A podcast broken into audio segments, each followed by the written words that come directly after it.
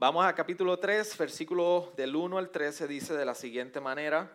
Por esta causa yo, Pablo, prisionero de Cristo Jesús, por amor de vosotros los gentiles, si en verdad habéis oído de la dispensación de la gracia de Dios que me fue dada para vosotros, que por revelación me fue dado a conocer el misterio, tal como antes os escribí brevemente, en vista de lo cual leyendo, podréis comprender mi discernimiento del misterio de Cristo, que en otras generaciones no se dio a conocer a los hijos de los hombres, como ahora ha sido revelado a sus santos apóstoles y profetas por el Espíritu, a saber que los gentiles son coherederos y miembros del mismo cuerpo, participando igualmente de la promesa en Cristo Jesús mediante el Evangelio, del cual fui hecho ministro conforme el don de la gracia de Dios que se me ha concedido según la eficacia de su poder. A mí que soy menos que el más pequeño de todos los santos, se me concedió esta gracia anunciar a los gentiles las inescrutables riquezas de Cristo y sacar a la luz ¿Cuál es la dispensación del misterio que por los siglos ha estado oculto en Dios, creador de todas las cosas? A fin de que la infinita sabiduría de Dios sea ahora dada a conocer por medio de la iglesia a los principados y potestades en las regiones celestiales, conforme al propósito eterno que llevó a cabo en Cristo Jesús nuestro Señor en quien tenemos libertad y acceso a Dios con confianza por medio de la fe en Él. Ruego por tanto que no desmayéis a causa de mis tribulaciones por vosotros, porque son vuestra gloria. Señor, gracias por tu palabra preciosa. Gracias porque es a través de tu palabra que adquirimos la sabiduría necesaria para la salvación. Y gracias porque es tu palabra por la cual tú vas edificando tu iglesia. Nos santificas, nos ayudas, Señor, a seguir creciendo en este camino de la fe cristiana. Por eso te pido que en esta hora tú seas con nosotros, edificando tu iglesia, que tú seas dirigiéndonos, que traigas, que traigas convicción e ilumines nuestro caminar. Señor, lo necesitamos.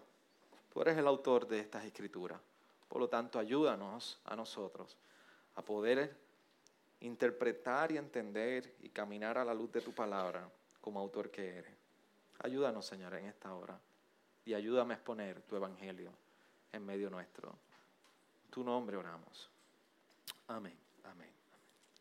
Aquellos que, que han estado recorriendo, por lo menos ya sea presenciar o escuchando, desde el inicio, toda la serie de Efesios, saben que hemos estado, estuvimos en los primeros, primeros dos capítulos prácticamente vemos a Pablo dirigiéndose directamente sobre lo que es la creación de una nueva humanidad, un nuevo hombre en Cristo. Por eso estuvimos casi tres partes hablando sobre este particular, como Dios nos escoge desde antes de la fundación del mundo, en, en capítulo 1, versículo 4, versículo 5. Nos escoge para santidad, como santos, viviendo para Él, separados para Él. De ahí hace una nueva humanidad y ahora entonces hace desde el sermón del pasado domingo, ahora comienza a hablar de cómo no solamente este Evangelio ha llegado a nosotros para transformarnos, para hacernos nuevos, una nueva criatura, como se dice 2 Corintios 5, 17, que todo ha sido nuevo. Y aquí lo viejo qué? Quedó atrás. Y ahora nos está diciendo, está utilizando, y prácticamente para lo que él fue llamado en su momento, para el ministerio de los gentiles. Y nos está diciendo como ahora, no hay dos pueblos. No hay un pueblo de Israel y hay un pueblo de los gentiles. Ahora nos está diciendo, no hay un distanciamiento entre lo que es los gentiles de Dios y los gentiles como pueblo de Dios. Ahora nos está diciendo que por medio del Evangelio, que este Evangelio que ha llegado a los gentiles, ahora estos gentiles por fin, de una vez y por todas, ahora se han podido tener una doble reconciliación. Así que el alejamiento de los gentiles era doble. Estaban lejos de Dios porque no habían promesas para ellos y no eran parte del pueblo de Dios, eran los judíos.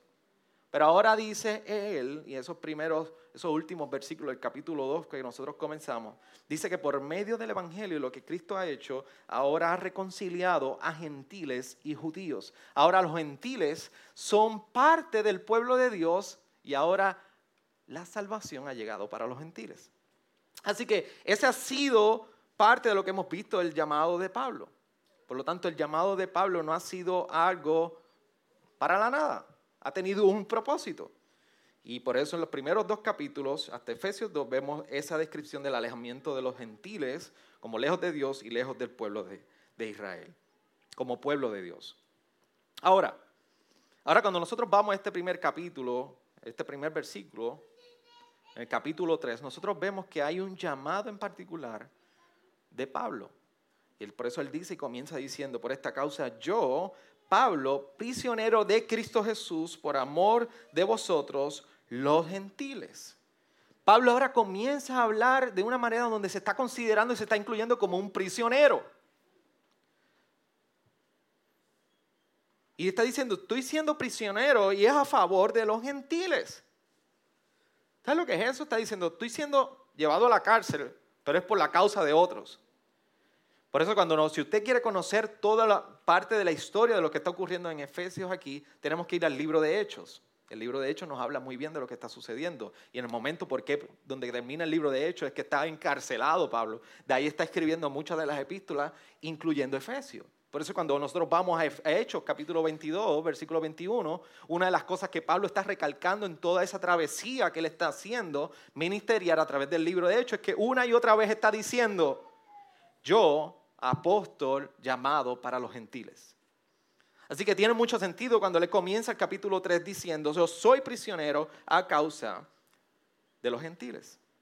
Así que Pablo entendía que era necesario sufrir unas verdades, unas verdades bíblicas, unas verdades sobre el Evangelio, unas verdades sobre la obra de Cristo, a tal punto que si él tenía que ir esclavo y prisionero por esto, él lo iba a hacer.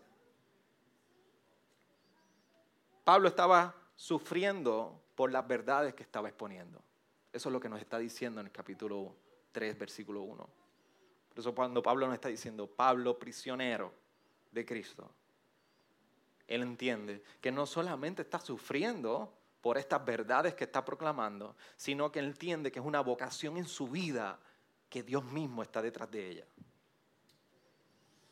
Y como ustedes saben, eh, toda esta semana nosotros llevamos un montón de meses pasando algunas irregularidades con la salud de nuestra familia. Y yo no sé con quién yo estaba hablando, no sé si era de aquí de la iglesia. Sé que estaba hablando con alguien y... ¿Con quién yo era que estaba hablando? No sé si fue con Joel. Y la persona yo le decía, mira, eh, pasó esto, pasó esto, pasó esto, estamos pasando esto. Eh, de hecho, mi esposa hoy está en, le dije, está en sala de emergencia ahora me dijo, mano, es que cuando pasa eso, Dios está en backstage. ¿Fuiste tú? ¿Fuiste tú? ¿No te acuerdas? Es que tú hablas así como backstage, esa cosita. Parece a Joel. Pero fue una persona que me dijo, Dios está haciendo algo en backstage. ¿Sabes lo que es backstage? Cuando usted está en un teatro, la parte de atrás, esa parte de atrás del telón, esa parte, Dios está haciendo algo detrás de todo eso. Pablo está diciendo, yo estoy siendo prisionero, pero no está diciendo, yo soy prisionero de la Guardia Romana, del emperador ni del César. Pablo está diciendo, yo soy prisionero, pero de Cristo. Pablo estaba entendiendo que mientras él estaba siendo esclavo allí y estaba siendo prisionero, Dios estaba trabajando y era un llamado de Dios mismo a su vida. Por eso nos, tiene que llevar a considerar el llamado de Dios en nuestra vida. Y debemos preguntarnos y reflexionar cuán verdadero es el llamado de Dios en nuestras vidas. El llamado de Pablo en este primer versículo, y usualmente, empiezo a traer usualmente no empiezo a traer aplicaciones desde el inicio, pero creo que es pertinente que nosotros entendamos que cuando vemos este llamado como prisionero de Pablo, nos debe llevar a nosotros a reflexionar en qué manera el llamado de Dios a nosotros se ha impregnado en nosotros, en nuestra vida, en nuestro corazón, a tal punto que nosotros estaríamos dispuestos a ser rechazados, perseguidos, y encarcelados por la verdad de Dios. Y es ahí donde yo te invito que tú puedas preguntarte y te pongas el, el maravilloso espejo imaginario que te puedes poner delante de ti. Tú te puedas preguntar, ¿tú estás dispuesto? ¿Tú, ¿Tú, estás consciente del llamado de Dios a tu vida? ¿Estás tan comprometido con su palabra y con esta verdad que no importa lo que esté sucediendo? ¿Estás consciente de que Dios está detrás de ti en todo momento? Dentro de todo esto que Pablo está diciendo, estoy siendo prisionero a la causa de prisionero de Cristo a la causa de los gentiles, él comienza a describir dos aspectos de privilegio que él está teniendo. Por eso nosotros los dos aspectos de privilegio en este rango del versículo 1 al 13 que vamos a estar exponiendo hoy, vemos que prácticamente en el versículo 2 y el versículo 7 Pablo está especificando cuáles han sido los privilegios dentro de este llamado como prisionero de Cristo. El primero que está diciendo es que ha tenido cierta revelación. Pablo describe que él ha tenido cierta revelación. Y cuando se refiere a que ha dado cierta revelación, ha tenido cierta revelación, es que ha venido a conocer algo que otros no han conocido todavía. Así que es uno de los privilegios que nos está compartiendo y que le dimos lectura al inicio. Lo segundo que nos está diciendo es que tiene el privilegio de ser encomendado para algo, de una comisión. Eso lo vemos en el versículo 7. Así que tiene una responsabilidad de lo que ha conocido, darlo a conocer a otros. Así que en ese marco de esos dos privilegios que nosotros vemos que Pablo nos está describiendo, el privilegio de conocer y tener una revelación acerca de algo y el haber sido encomendado a y con la responsabilidad de compartir esta revelación con otros es que nosotros queremos hablar, porque eso es lo que comprende los versículos del 1 al 13. Por eso del 1 al 6 nos está diciendo el misterio revelado. Y eso, la palabra misterio es una sobre la cual Pablo va sobre toda la epístola de Efesios. Ya yo describí la introducción del libro de Efesios. Si usted quiere saber, escuche el primer sermón de Efesios. Pero esto es algo que él va sobre todo Efesios, con un, con un aspecto en particular. Por eso nosotros lo vemos en el versículo 3, versículo 4, versículo 9, nos está diciendo misterio. Está utilizando la expresión misterio. Y debe decirle, cuando usted escucha la palabra misterio, nosotros la asociamos con algo oculto, con algo de, hasta de terror. Incluso cuando nosotros vamos al cine y vamos a escoger una película, y dice, no le decimos películas de horror. Usted le dice de horror, se supone que le digamos de horror. Quizás Mario, que su, su español es de argentino, en eso te lo tengo que dar, Mario. Los argentinos son excelentes en su español. El puertorriqueño es fatal en esto. Pero realmente decimos película de misterio. Hasta Scooby-Doo le llamamos muñequitos de misterio. Para nosotros la connotación de misterio, lo que, eh, lo que representa en cierto sentido es como oculto, eh, negro, oscuro. Pero cuando nosotros vamos en su raíz, lo que era eh, en su griego mysterium, lo que lo representaban no era necesariamente algo oculto de esa manera.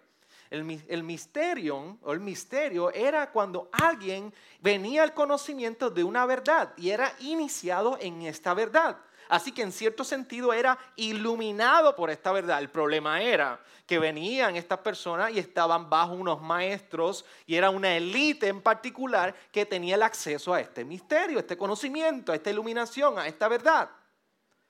Así que esa es la connotación que tenía en ese entonces la palabra misterio. No es algo aterrador, no es algo oculto, no es algo que no se podía conocer, al contrario, era la iniciación de alguien en una verdad y solamente permanecía en ese grupo particular que estaba bajo ese maestro. Pero ahora Pablo nos está diciendo todo lo contrario, que en la verdad, en la fe cristiana, no hay nada oculto. Ahora el misterio ha sido revelado, lo que el hombre desconocía ha sido revelado por medio de Cristo. Eso es lo que nos está diciendo. Por eso cuando nosotros vemos el paralelo de Efesios, que es prácticamente la epístola de Colosenses, usted va a ver muchos paralelos en la, la epístola de Colosenses. Vemos entonces al mismo Pablo llamando esto en el versículo 3 del capítulo 4, diciendo lo siguiente, orando al mismo tiempo también por nosotros para que Dios nos abra una puerta para la palabra a fin de dar a conocer el misterio, este misterio de quién? De Cristo, por el cual también he sido encarcelado. Por eso en el versículo 4, de igual manera en Efesios, vemos que es lo mismo que está diciendo en Colosense, en vista de lo cual leyendo podréis comprender mi discernimiento del misterio de Cristo. ¿Cuál es este misterio? Si ahora en Cristo fue revelado algo, fue revelado un misterio, es una verdad que ha sido revelada, ¿cuál fue este misterio? Bueno, nos está diciendo prácticamente en los próximos versículos. Si usted sigue leyendo el versículo 4, versículo 5 y versículo 6, dice, a saber, esta es la revelación del misterio, que los gentiles son coherederos y miembros del mismo cuerpo, participando igualmente de la promesa en Cristo Jesús mediante el Evangelio.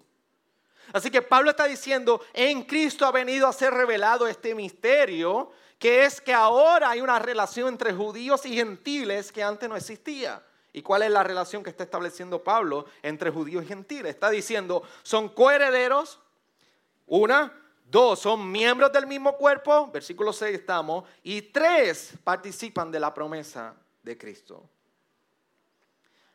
Y todo esto debido a la unión con Cristo y la proclamación del Evangelio. Por eso termina el versículo 6 diciendo, eh, diciendo, participando igualmente de la promesa en Cristo Jesús mediante el Evangelio. Hay una proclamación del Evangelio. Hay una unión con Cristo. Y esto es lo que está determinando esta relación de gentiles y judíos.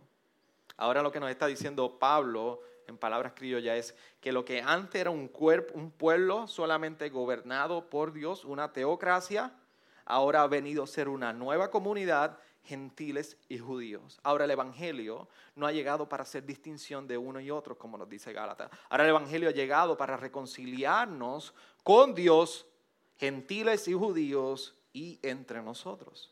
Una nueva comunidad de fe, una comunidad internacional, es lo que está haciendo el Evangelio. Por eso a la iglesia se le llama como cuerpo de Dios. Más adelante en Efesios lo vamos a hablar. Así que ya lo que está diciendo en este misterio revelado es que no hay distinción. Ahora los gentiles serían incorporados con Cristo y en su iglesia. Así que si hasta aquí usted en algún punto se ha perdido, Pablo nos está diciendo, desde la semana pasada estamos diciendo que Pablo está hablando de cómo el Evangelio no solamente como describe el Efesios 1 y Efesios 2, la primera parte, nos está diciendo no solamente crea un nuevo hombre, ahora el Evangelio también va creando una nueva comunidad. Y por eso comienza, como la semana pasada hablamos, diciendo, ya no hay gentil y judío.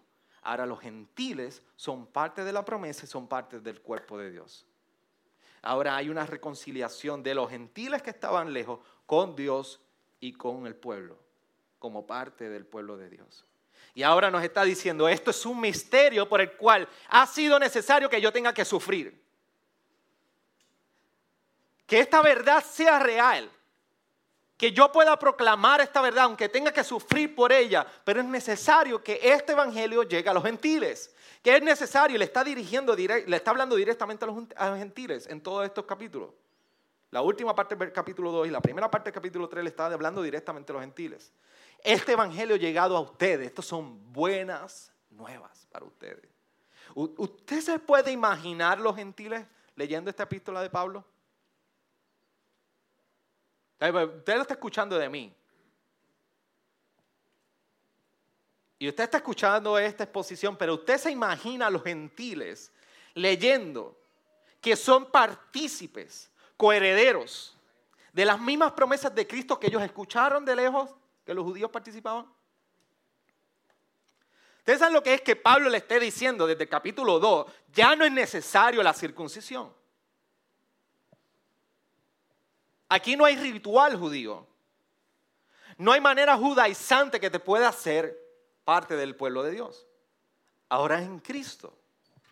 Y ahora están viendo y experimentando una libertad y unas promesas y una inclusión en el cuerpo de, de Cristo que no habían escuchado. Son libres, disfrutando de las promesas y disfrutando de una esperanza viva. ¿Usted sabe lo que es recibir esas noticias y escucharlas? Eso es lo que está pasando con los gentiles en este momento. Pablo le está compartiendo a los gentiles en Éfeso todas estas buenas nuevas del Evangelio.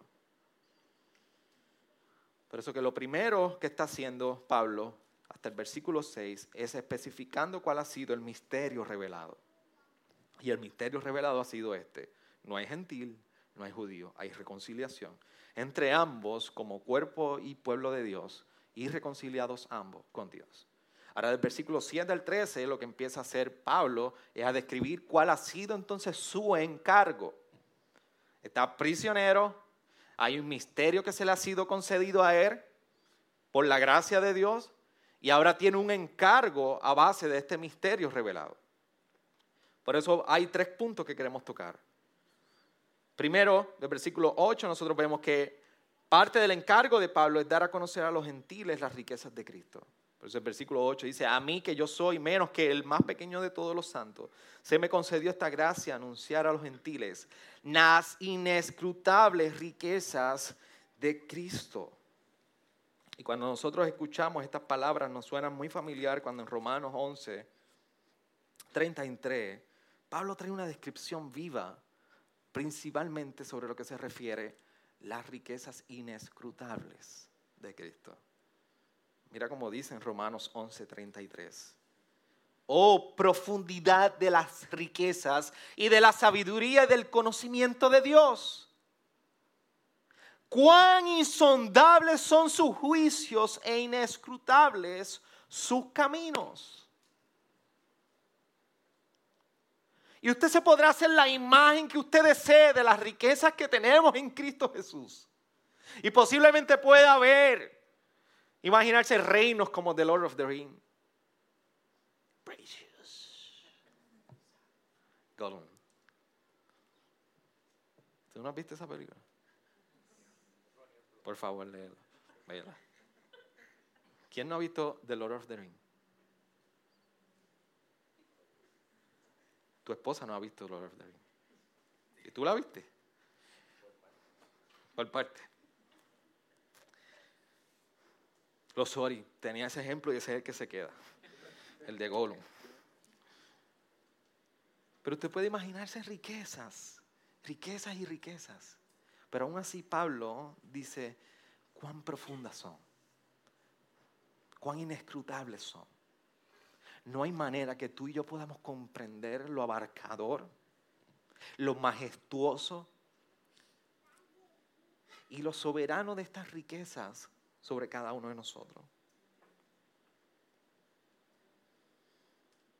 Recientemente yo leía la biografía de George Mueller y una de las cosas que decía George Mueller es que cuando le preguntaban por qué, por qué tú, George Mueller, eh, George Miller fue una persona que se dedicó a levantar orfanatos en, Inglaterra y, todavía hay muchos, hay cinco de ellos, de esos edificios establecidos. George Miller nunca pedía dinero, nunca hacía una recaudación de fondos. Nunca hacía una campaña para cumplir con su proyecto. Y siempre le preguntaban, Müller, ¿por qué tú nunca haces esa anunciación de los proyectos y te das a conocer? Y en el boletín, incluso él creaba todo un, informe de cómo, cómo, cómo iban las finanzas la, del ministerio, pero nunca pedía, nunca decía, estamos tan mal como para pedir. Daba el informe y nada más. Y le preguntaban, ¿por qué nunca pides dinero? Y él decía, ¿para qué voy a pedir dinero? si yo tengo acceso al dueño de toda la oro y la plata, que tiene un banco infinito de riquezas, que Él está a la disposición de nosotros conforme a su voluntad? Dios es fiel. Las riquezas que tenemos en Él y más que materiales, es riquezas de nosotros saber la plenitud que hay en Cristo y en su obra a tal punto que tú y yo hoy no lo podemos comprender. Yo te aseguro que si tú y yo pudiéramos comprender las profundidades de estas riquezas de Cristo, nuestros días cambiarían. Por eso Pablo hace una oración poderosísima en Efesios 2 y debe ser la oración nuestra todos los días. Y yo les invito a que usted los lea. Versículo 15 dice por ahí, Pablo está haciendo la oración y hablamos y predicamos sobre ella. Pero nuestros días cambiarían si nosotros sabemos la profundidad de las riquezas que nosotros tenemos. Ahora, no mañana, ahora, y las tendremos por toda la eternidad, aquellos que estamos en Él, siempre. Sería muy, muy distinto la manera que nosotros nos levantamos y vivimos para su gloria cada día. Sería muy, muy distinto la manera que nosotros nos acercamos al, trabajo con el deseo de poder compartir el Evangelio con otros. Sería muy distinto el celo evangelístico que nos consumiría en nuestras vidas. Sería muy distinto un domingo en la mañana levantarnos a venir y a regocijarnos en el Señor. Sería muy distinto cuando la enfermedad toque nuestro cuerpo. Porque la comprensión de las riquezas y las profundidades de Cristo sería mucho mayor que la comprensión que nosotros tenemos de todos los dolores terrenales que podamos tener. De hecho, hay un autor, pastor presbiteriano, Terry Johnson, él decía que si tú, conociendo que ibas de camino al infierno, y era lo que todos merecíamos, y tú estás experimentando la gracia de Dios en Cristo Jesús, tú podrías comprender que no importa lo que suceda por encima del infierno, es gracia y misericordia de Dios. Así que hoy te puede doler la espalda. Hoy te puede doler una, te puede doler una muela. Y qué difícil. Hoy te puede doler lo que sea. Hoy puede estar pelado. No tienes ni para un combo de McDonald's o Burger King. No sabes lo que va a suceder con mañana en tu casa. Estás atrás en deuda, en fin, en mil cosas pero las profundidades y de las riquezas en Cristo Jesús nos dejan saber que aún experimentando esto es gracia de Dios. De eso se trata.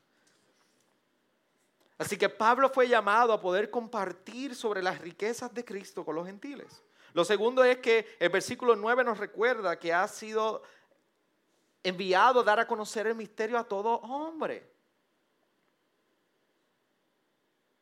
Por eso en el versículo 9 nos dice, y sacar a la luz cuál es la dispensación del misterio que por los siglos ha estado oculto en Dios, creador de todas las cosas.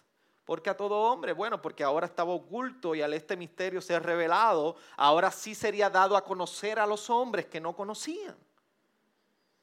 Por eso en una de las cosas que nos está describiendo es que en el versículo 8 nos dice, hay inescrutables riquezas, y eso significa que son es inconcebible poder contarlas y tener una idea a su plenitud. Y en el versículo 9 nos ha dicho que acerca de esto hay un misterio, pero este ha sido revelado.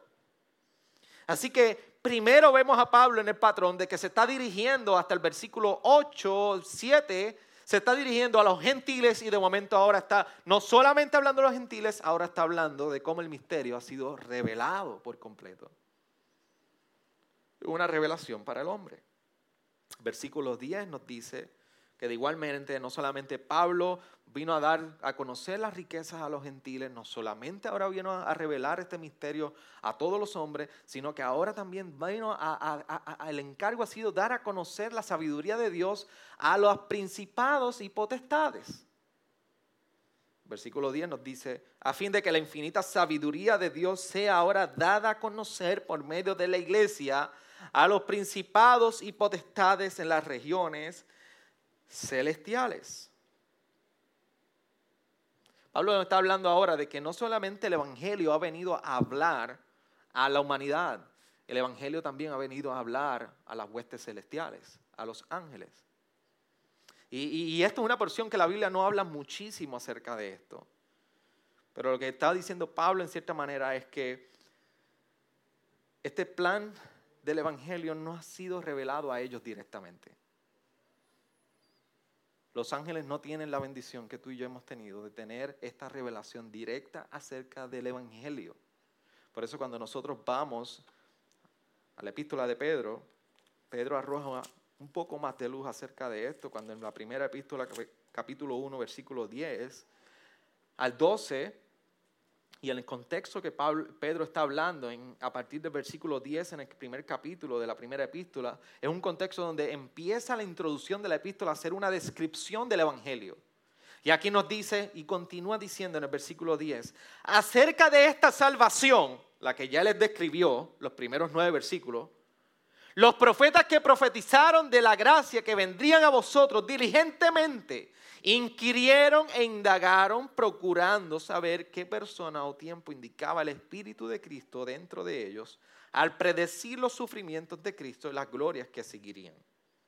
A ellos les fue revelado que no se servían a sí mismos, sino a vosotros en estas cosas que ahora os han sido anunciadas mediante los que os predicaron el Evangelio por el Espíritu Santo enviado del cielo. ¿Sabe lo que está diciendo todo esto, Pedro? Sobre este Evangelio los profetas profetizaron. No era un mensaje que era para ellos mismos, ellos entendían que este mensaje era para alguien más y Pedro está diciendo, para nosotros. Sentaron el fundamento sobre el cual hablaba Pablo en Efesios, apóstoles y profetas. Pedro está hablando sobre los profetas y ahora está diciendo que a tal punto fue revelado para nosotros que nos predicaron este evangelio por medio del Espíritu enviado desde los cielos y mira cómo termina el versículo 12 cosas a las cuales los ángeles anhelan mirar. Los ángeles no comprenden lo que significa poder mirar a la cruz y experimentar la redención de Cristo. Aún esos seres que fueron creados un poco más que nosotros, no pueden experimentar y tener la hermosa bendición que tenemos tú y yo es que la sabiduría de Dios ahora en la salvación en el Evangelio ha sido dada a conocer a esos ángeles no directamente. ¿Sabe por medio de qué? De la iglesia. Eso es lo que dice el versículo 10. Ahora Dios ha escogido que sea la iglesia, la nueva comunidad por la cual se despliegue la sabiduría y habla a los principados y potestades de este evangelio que incluso estos ángeles quisieran contemplar. Usted tiene una versión distinta a la mía, dice contemplar. Así que Dios hace un nuevo ser humano, capítulo 1 de Efesios, continúa en el capítulo 2 también, comienza a formar una nueva comunidad, gentiles y judíos, Pablo continúa reafirmando y a partir del versículo 9 dice que ahora este misterio revelado para gentiles y judíos, principalmente los gentiles, hay reconciliación con Dios y reconciliación como un solo pueblo. Ahora este misterio no solamente es desplegado para ellos, sino que ahora es para todo hombre. Y ahora hay una nueva comunidad. Ahora el pueblo de Dios no solamente son los judíos.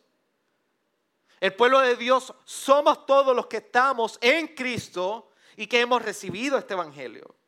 Por eso ahora Pablo dice que esta sabiduría de Dios ha sido dada a conocer y Dios ha determinado que sea a través de la iglesia.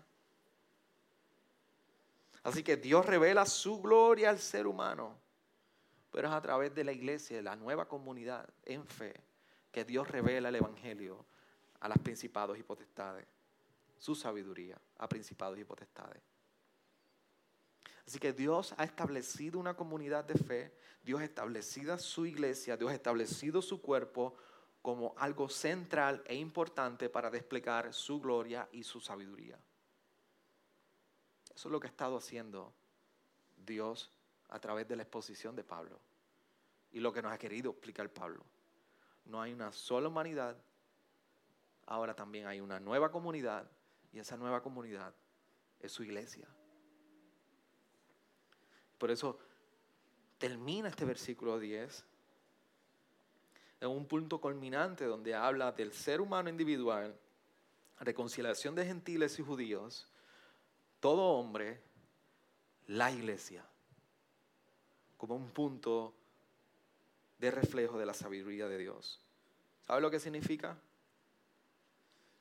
Que los ángeles nos ven y no solamente Iglesia Gracia Redentora, metodista, presbiteriano, aliancista, la Iglesia Universal de Cristo.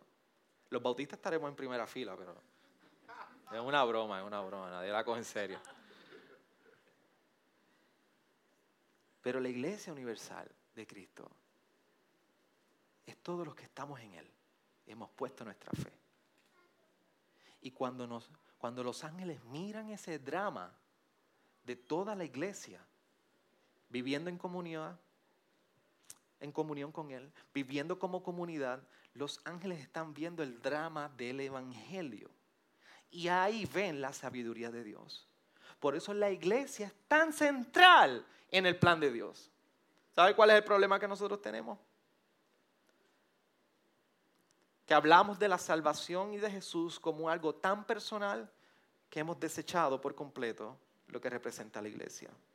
Y si hablamos de la iglesia, la importancia de su membresía, la importancia de la iglesia local, nosotros en cierta manera desechamos por completo la preeminencia que tiene eso en el plan de Dios. Así que nos vamos a los extremos. Pero Dios ha hablado y Dios está hablando de cómo esta comunidad de fe, como una iglesia, es entrar en su plan del Evangelio.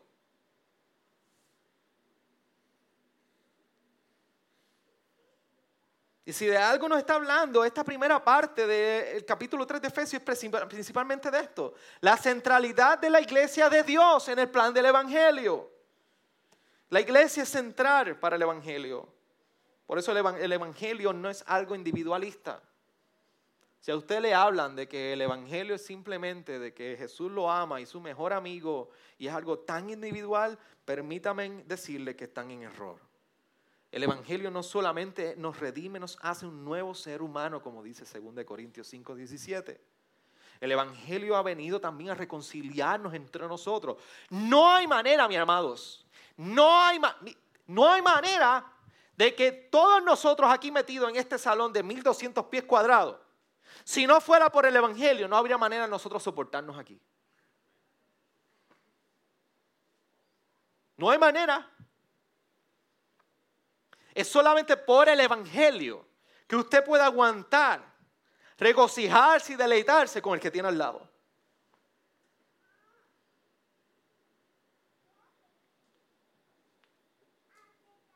Por eso el Evangelio no es individualista. El Evangelio ha venido a redimir una comunidad de fe por completo. Por eso, cuando nosotros hablamos que la iglesia es centrar al Evangelio,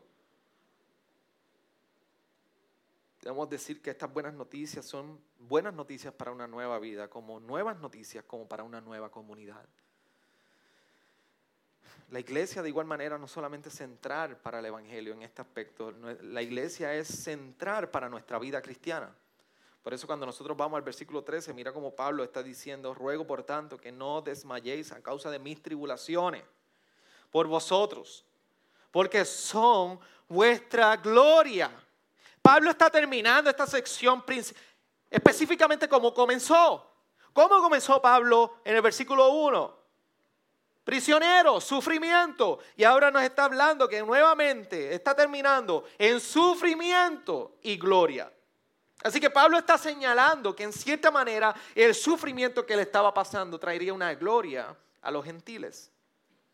Pablo estaba tan convencido del mensaje que se le había sido dado y otorgado. Estaba tan convencido de que el origen de su mensaje era un origen divino que entendía que era necesario sufrir. Este es el nivel de preocupación y de urgencia de Pablo por dar las noticias a los gentiles. Dios está haciendo algo individualmente con cada uno de nosotros. Cristo vino, Cristo murió, Cristo resucitó. Está haciendo algo transformando las vidas. Pero los gentiles deben decirle que Dios no se ha olvidado de esto tampoco. Ustedes son parte de la promesa. Así que Dios va haciendo algo con cada individuo y Dios va edificando su iglesia. Y este era un mensaje urgente para Pablo. Esta era la preocupación de Pablo por la iglesia y lo que Dios había puesto en Pablo. ¿Y qué relación tiene esto con nosotros? La pregunta es, ¿cuán liviano has estado tomando este asunto de la iglesia? ¿Cuál es tu concepción acerca de la iglesia?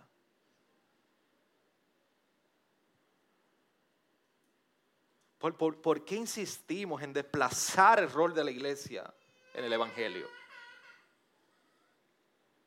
¿Por qué? ¿Por qué insistimos a algo que Dios ha establecido tan central en su plan de redención? Nosotros desplazarlo por completo. Cuando para Dios es tan importante. Y nosotros poder conocer entonces lo tan central que es esto en el plan de Dios debe movernos a nosotros. A cómo movernos activamente en la iglesia. Cómo estar presente en la iglesia. ¿Por qué? Porque sabemos que lo que ocurre aquí es un ejercicio, es un drama de lo que está ocurriendo en la iglesia universal. Por eso es la importancia de la iglesia local. Por eso esta iglesia seguirá insistiendo en la importancia de la iglesia local. Es un ensayo, es una representación, es el mismo drama del Evangelio que vivimos aquí. Por esto nuestro involucramiento como en una iglesia local vivo, activos, es representante representa precisamente esto, que tenemos esta realidad consciente en nuestra mente y en nuestro corazón de lo que estamos viviendo como comunidad de fe. Es precisamente una manifestación de la Iglesia Universal lo que ocurre aquí. Por eso le damos énfasis a la membresía bíblica, como nos llama Jesús en Mateo. Por eso para nosotros es importante que cuando nosotros lleguemos a este compromiso de vivir en comunidad, tiene unas implicaciones de cómo caminamos y cómo nos involucramos con cada uno de nosotros. Cómo nos movemos a buscar una, una adoración más auténtica juntos delante de Dios. ¿Hasta qué punto ha llegado a ser el día del Señor una prioridad y un valor importante en nuestras vidas? ¿Hasta qué punto ha llegado a ser importante el cuidarnos animarnos, como dice Hebreo 10, capítulo 10, versículo 23, 24, 25, cómo esto ha sido vivo en nosotros. Podrás negar la importancia en la iglesia local, pero tendrás que arrancar Hebreos 10 de la Biblia. Y el día que tú arranques Hebreos 10, arrancaste el Evangelio. Porque toda la escritura es útil Así que el llamado de Dios a nosotros es a ejercitarnos en esta iglesia como un ejercicio de la iglesia universal, porque es lo que está haciendo y edificando. Así que la vida de Pablo y todo el ministerio de Pablo que estamos viendo desplegado a través de Efesios capítulo 3 del 1 al 13, es que vemos una visión de Dios para nuestras vidas. De aquí en donde nos concierne a nosotros directamente al día de hoy. La pregunta que yo quiero hacer es, ¿estamos dispuestos a morir a nosotros mismos? Cuando miramos el ministerio de Pablo, vemos que hay una disposición a morir a sí mismo.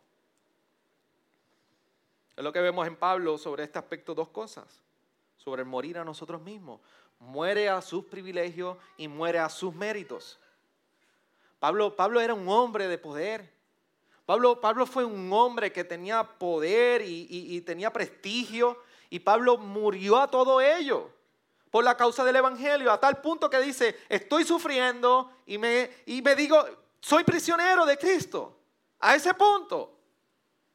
Por eso cuando nosotros vemos y leemos en el, versículo 7 dice, del cual fui hecho ministro. La connotación en su original, lo que significa ministro, es siervo, esclavo ministro conforme al don de la gracia. Así que Pablo está diciendo, yo, yo he negado todo el prestigio que yo he podido tener, pero yo he querido ser esclavo y siervo de mi Dios. E incluso, posiblemente tú no tengas que hacer grandes sacrificios como los que hizo Pablo. Posiblemente hoy tú no estás en una cárcel. Pero lo que nosotros miramos de Pablo es que la verdadera devoción a Dios es una que cuando es necesario desplegar la gloria de Dios en nuestra vida, si hay que sufrir, se sufre. Si hay que negarnos a nosotros y a nuestro prestigio, se niega. Pablo de igual manera murió a la disposición de, de tener quizás un reconocimiento en su vida. Pablo encontró y entendía como dice ese versículo 7, no halló ningún prestigio en su vida. Incluso lo que está haciendo dice que fue conforme al don de la gracia de Dios que se le ha concedido según la eficacia de su poder. Pablo está diciendo, todo está ocurriendo porque no viene de mí, es del poder de Dios. Así que Pablo estuvo dispuesto a morir a sí mismo. El evangelio que escuchamos muy común hoy es todo lo contrario. Al contrario, aliméntate a ti mismo. Parte de la visión de Dios que vemos en Pablo y que tiene su implicación a nosotros de igual manera es que estamos dispuestos a vivir para otros. Pablo en el versículo 1 nos está diciendo, fui prisionero de Cristo por la causa de los gentiles. Pablo estaba dispuesto, el Evangelio lo llevó a tal punto que estuvo dispuesto a vivir para otros. Así que vivir para otros tiene dos implicaciones. Una, vivir para otros envuelve la disposición de revelar el misterio del Evangelio. Esto fue lo que describió Pablo en versículo 8 al 12. Revelar el misterio de este Evangelio que tenemos en Cristo. Si tú me dices a mí que estás dispuesto, a mí me gusta servir al prójimo, ¿tú predicas el Evangelio? ¿Tú testificas del Evangelio de esta persona? Ah, Houston, we have a problem. Pero vivir para otros no es solamente hacer buenas obras, sino que al fin y al cabo llevarás unas noticias mucho más importantes que el dinero que necesita una persona. Llevarás la vida eterna que necesita todo ser humano. De hecho, leía la historia, una breve historia, o resumida, de un misionero en las Filipinas, eh, Martin Burnham. ¿Alguien ha escuchado de Martin Burnham? Tuvo 376 días preso en las Filipinas por uno de los grupos terroristas islámicos. Creo que se le llaman los Abu Sayyaf. Y Martin Burnham, eso fue en el 2001-2002, del 2001-2002, tuvo 376 días. Una de las cosas que hicieron aquellos que lo esclavizaron lo llevaron preso, es que lo hacían transportar armas, todo tipo de arsenal. Lo hacían hacer cosas que era para favorecer y mover la causa de los terroristas. Y él llegó un día y comprendió que ese era el llamado que Dios lo estaba llamando en ese momento. Y Marty Burham un día habló con su esposa y le dijo, este es el llamado que Dios está haciendo a nuestra vida. Hagámoslo con deleite. Y hagámoslo con todo el deseo de glorificar a Dios.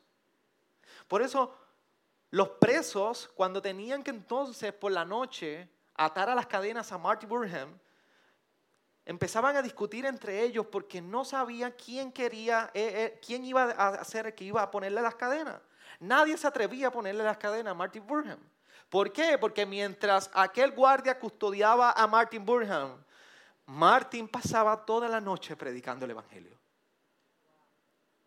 Y Martin entendía que sus cadenas en Filipinas por 376 días representaban el llamado de Dios para él predicar el Evangelio y servir al misterio revelado de Cristo. Martin entendía y su esposa que la necesidad primordial de ellos en ese momento de esclavitud era dar a conocer el misterio revelado.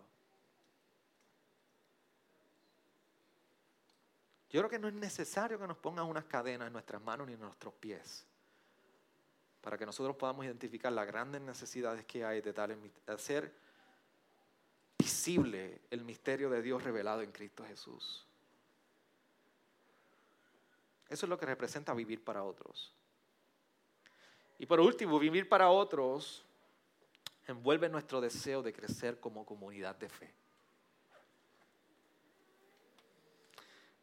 En la iglesia, el lugar de la morada de Dios, por eso nos debe mover a nosotros a buscar una adoración en la iglesia que cada vez sea más auténtica, como les decía ahorita.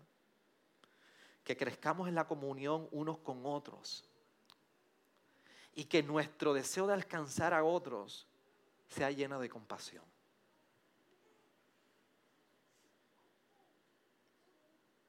El martes nosotros tenemos una actividad con el deseo de establecer relaciones con familias de niños. Yo esperaría que el resultado del Evangelio en nuestra vida es que no importando lo que tengamos que hacer el martes por la noche, entendamos que nos sacrificamos a nosotros, que deseamos vivir para otros, con el deseo de venir a establecer relaciones con la comunidad, que en su momento nos permitan servirle y sobre todas las cosas compartirle el Evangelio. Si nosotros decimos amén esta mañana, pero nuestros pies no van afirmados con estas palabras, tenemos que reflexionar muchísimo entonces sobre lo que hemos experimentado, sobre este misterio revelado en nuestra vida. Así que como Pablo, debemos orar, debemos trabajar y si es necesario, sufrir. Esta es la manera que la visión de Dios se hace realidad y viva y presente en la iglesia. Así lo entendía Pablo. Por eso Pablo continuaba y continuaba a pesar de que estaba preso, entendiendo que esto se iba a hacer real. Por eso es mi ánimo y mis palabras a la iglesia local. Presionemos y presionemos y continuemos y continuemos, así conlleve sufrimiento el compartir el Evangelio. Porque detrás de lo que nosotros no vemos es Dios mismo quien está edificando. Y yo no soy Pablo, yo estoy bien lejos de Pablo. Y por eso mis palabras pueden ser como las de él. Yo soy menos que el más pequeño de todos los santos. Pero en ocho meses hemos estado sufriendo enfermedades en la familia, pero aquí seguimos predicando el Evangelio. Así que mi ánimo a ti, iglesia, que como Pablo decía a la iglesia, sed imitadores de mí, yo les pido que miren, que no importando los obstáculos, continuemos compartiendo el Evangelio. La vida no es fácil y es perfecta para entonces nosotros esperar a compartir el Evangelio. Si lo, de lo contrario, ni yo estaría aquí, ni ninguno de ustedes, ni Gracia Redentora existiría. Pero no olvidemos cuál es la visión de Dios para Gracia Redentora. Y ahora va bien personalizado. De que nosotros sigamos. Keep going. Keep going. Y continuamos compartiendo el Evangelio, no importando lo que está sucediendo, sabiendo que a su tiempo Dios dará los frutos del Evangelio, dando a conocer este misterio revelado a todo aquel que lo necesite. Que esta sea nuestra oración. Inclinamos nuestro rostro en esta mañana.